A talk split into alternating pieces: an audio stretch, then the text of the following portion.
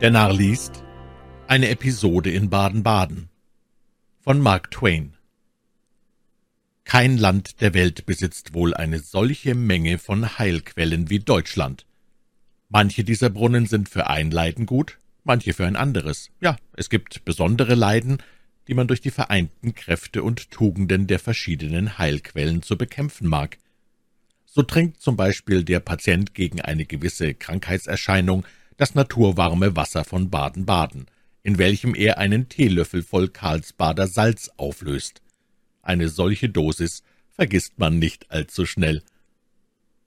Dieses heiße Wasser wird aber nicht etwa verkauft, oh nein, man geht in die große Trinkhalle und steht da herum, zuerst auf einem Bein, dann auf dem anderen, während zwei oder drei Mädchen dicht daneben mit irgendeiner Näharbeit sitzen ohne die geringste Notiz von der Anwesenheit des Patienten zu nehmen, den sie als Luft betrachten. Allmählich erhebt sich eins von diesen Brunnenmädchen mühsam und beginnt sich zu recken.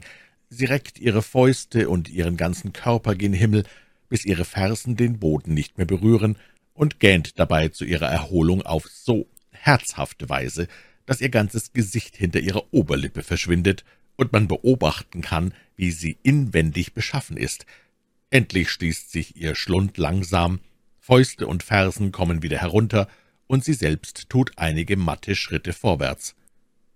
Sie wirft nun einen verächtlichen Blick auf den Patienten, holt ein Glas heißes Wasser herauf und setzt es so fern wie möglich von ihm hin. Fragt er dann, »Was bin ich Ihnen schuldig?« so gibt sie ihm mit ausstudierter Gleichgültigkeit die bettelhafte Antwort, »Nach Beliebe.« Durch diesen bettelhaften Kunstgriff, womit sie sich an die Großmut des Fremden wendet, der sich auf ein einfaches kaufmännisches Geschäft gefasst gemacht hat, gießt sie Öl in die Flamme seines erwachenden Ärgers.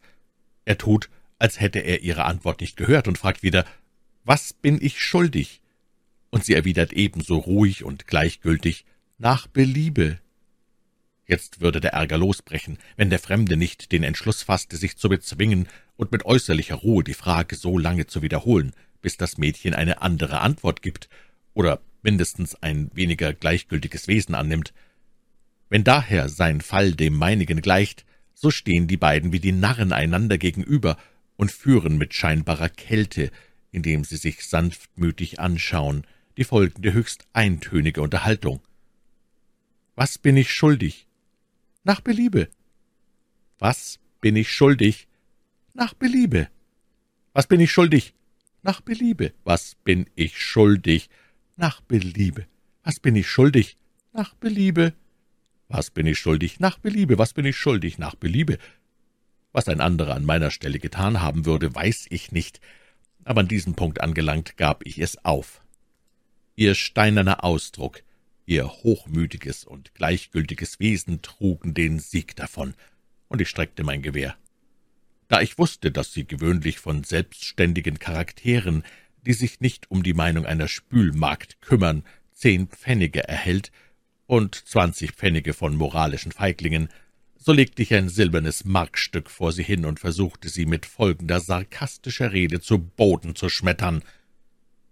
Wenn das nicht genug ist, so begeben Sie sich gefälligst Ihrer erhabenen Würde, um es mir zu sagen. Es gelang mir nicht. Sie würdigte mich keines Blickes, hob nur langsam die Münze auf und nahm sie zwischen die Zähne, um zu prüfen, ob es gutes Geld wäre. Dann wandte sie mir den Rücken und wackelte zu ihrem früheren Sitz zurück, nachdem sie zuvor das Geldstück in eine offene Schublade hatte gleiten lassen.